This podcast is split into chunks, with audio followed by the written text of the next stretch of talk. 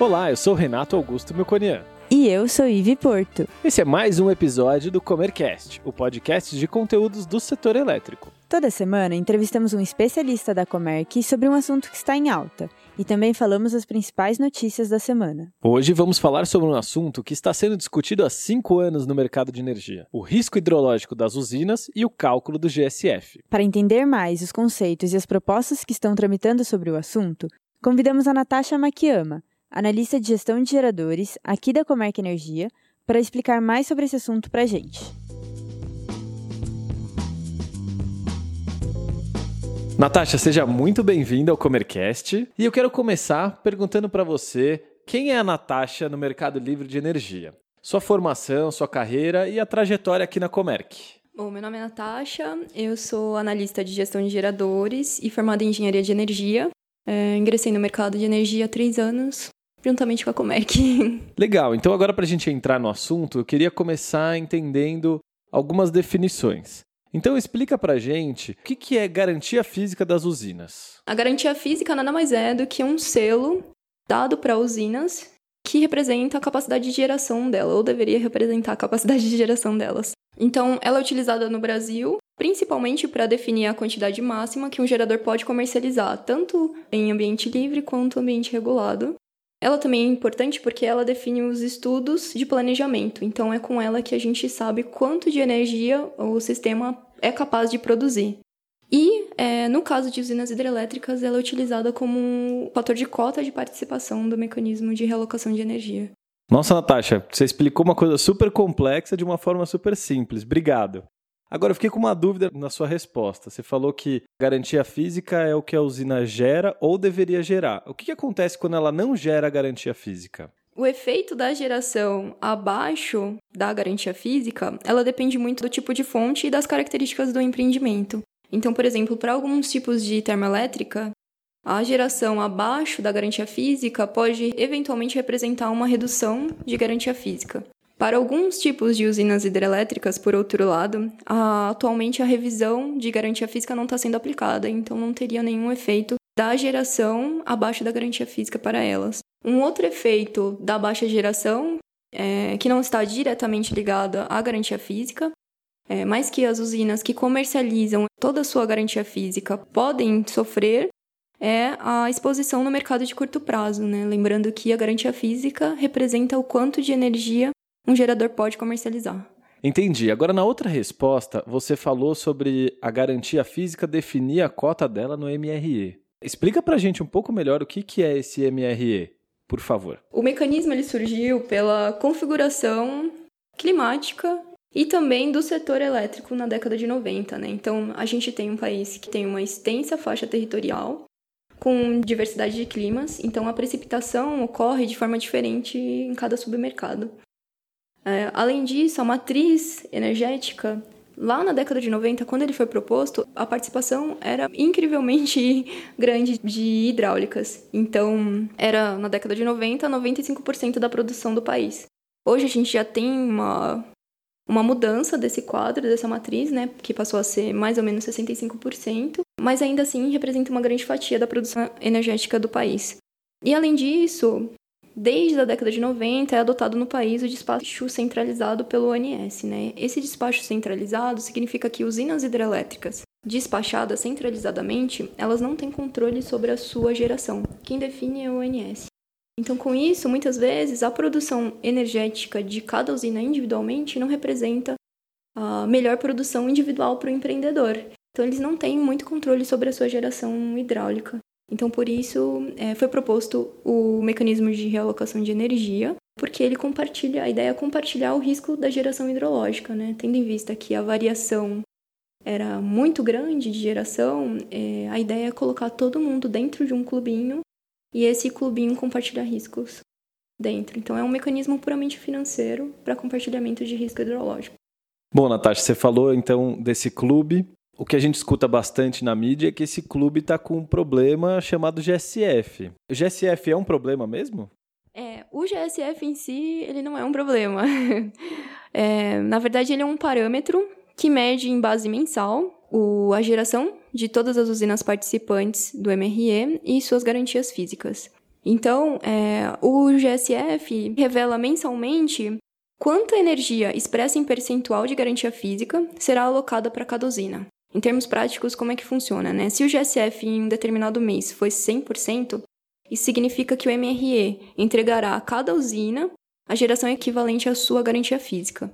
Então, elas poderiam comercializar toda a sua garantia física e não teriam nenhuma exposição no mercado de curto prazo. Se o GSF for 90%, o MRE entregará 90% da sua garantia física. Então, eles ficam cobertos em 90% de lastro de venda. Né? Um fator interessante é que cadernos de regras da CCE não tem o acrônimo GSF.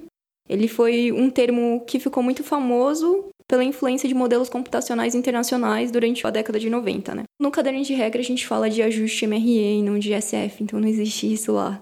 Ah, entendi o mecanismo, mas eu não consegui entender por que, que o GSF é um problema, Natasha. É, então, o GSF, ele começou a ser um problema quando ele começou a ser muito baixo, né? Então a gente vê níveis de GSF muito baixos atualmente.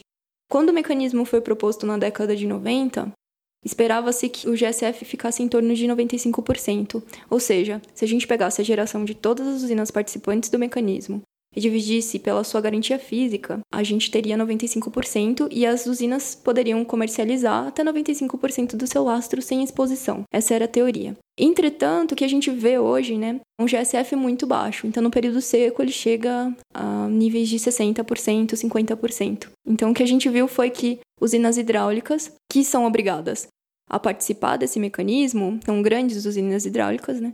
Elas começaram a entrar com liminares no mercado para sentir o efeito de um GSF de 95%, e não o que efetivamente acontecia mensalmente. E aí, com isso, a gente começa a criar toda a inadimplência do mercado. Então, começa a ser as primeiras liminares, e aí outros agentes entram no mercado com outros tipos de liminares, por exemplo, para recebimento da inadimplência. E por isso a gente fala de uma inadimplência hoje de quase 8 bilhões de reais e um problema que perdura por cinco anos quase.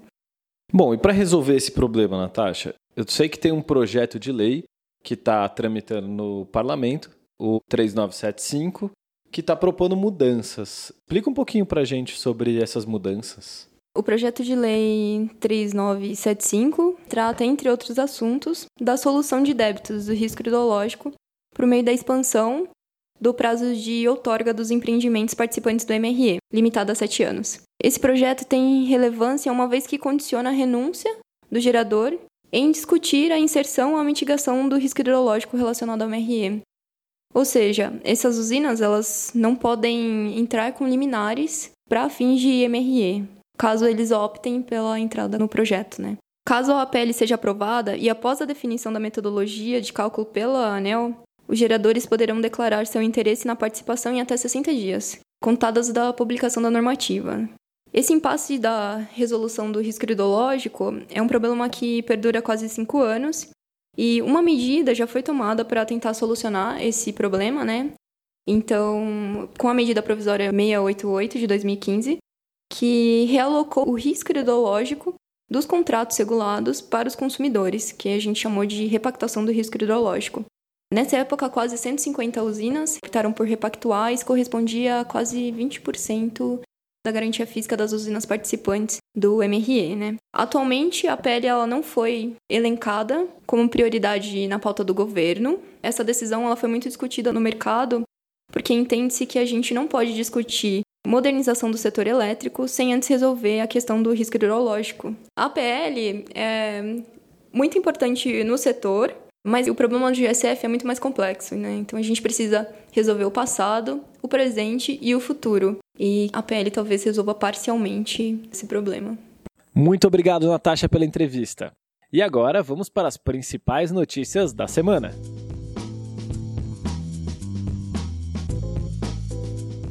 Sistema de bandeiras tarifárias. Em 2015, devido à escassez de água, foi criado o sistema de bandeiras tarifárias. Desde a criação desse sistema, os consumidores brasileiros pagaram 35,4 bilhões de reais, sendo que a conta está superavitária em 736,9 milhões de reais. Segundo a ANEL, esses recursos serão utilizados para a redução das tarifas em 2020.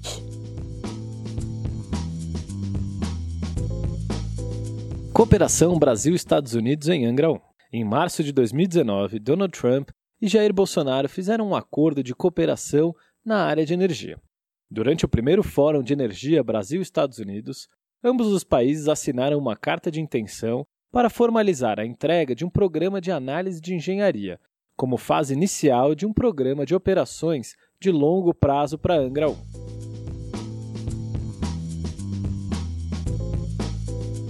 Fonte eólica cresce 12% em instalação nas Américas em 2019. A fonte eólica instalou em 2019 3.427 megawatts em capacidade nas Américas, valor 12% acima do registrado em 2018, de acordo com os dados do Global Wind Report 2019. Os principais países da região em instalação no ano passado foram os Estados Unidos, o México, a Argentina e o Brasil. A expectativa do GWEC é que a fonte entre 2020 e 2024 tenha mais 220 gigawatts de nova capacidade. Reservatórios em baixa. A ANEL mantém a bandeira tarifária verde, apesar do baixo nível dos reservatórios do submercado Sul e Sudeste Centro-Oeste. O nível de ambos os reservatórios está abaixo de 30%, mas, segundo o jornal O Globo, a metodologia de cálculo da bandeira, alterada em 2017, considera mais as perspectivas de geração hidráulica do que os níveis vigentes dos reservatórios. Gostou desse episódio? Ficou com alguma dúvida ou tem alguma sugestão de tema para o Comercast? Mande pra gente no e-mail faleconosco.comerc.com.br ou pelas redes sociais. Até, Até a próxima. próxima.